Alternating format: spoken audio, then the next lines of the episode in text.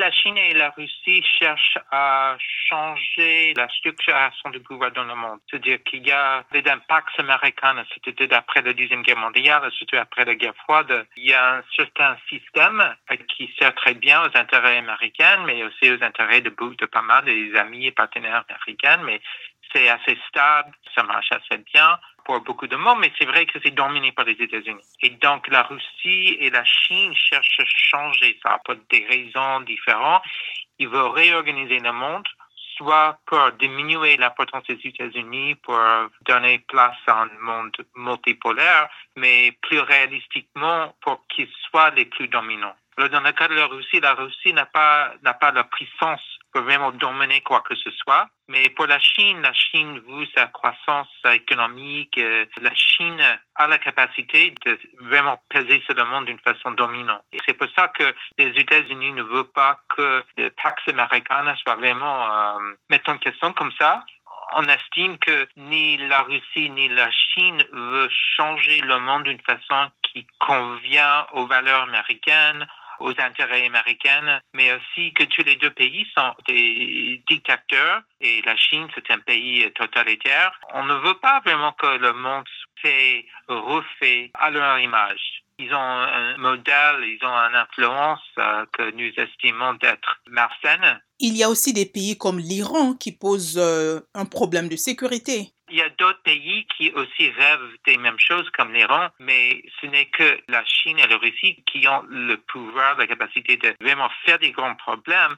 Et c'est la Chine toute seule a la capacité de vraiment changer les choses, de vraiment réorganiser le monde à leur lumière cause de la puissance économique, la puissance industrielle et de plus en plus de puissance militaire. Il faut que j'insiste à ça. La Russie, on voit bien, la Russie n'a pas la puissance militaire, mais la Chine, oui, en moins dans la Pacifique vous euh, la croissance incroyable des, des, armées chinoises. Et c'est la Chine qui, pour la première fois depuis la Deuxième Guerre mondiale, met en question la dominance américaine dans la Pacifique. Il faut que j'insiste que, aussi que la dominance américaine, l'hégémonie américaine dans le Pacifique, ça sert aux intérêts de pas mal de monde parce que le monde préfère ça que la domination chinoise et la domination japonaise et la domination russe. Donc, on voit les pays comme le Vietnam, le Corée, l'Indonésie, enfin, pas mal des pays euh, sont contents avec ce taxe américaine et ils ne veulent pas que cet équilibre, ce statu quo qui existe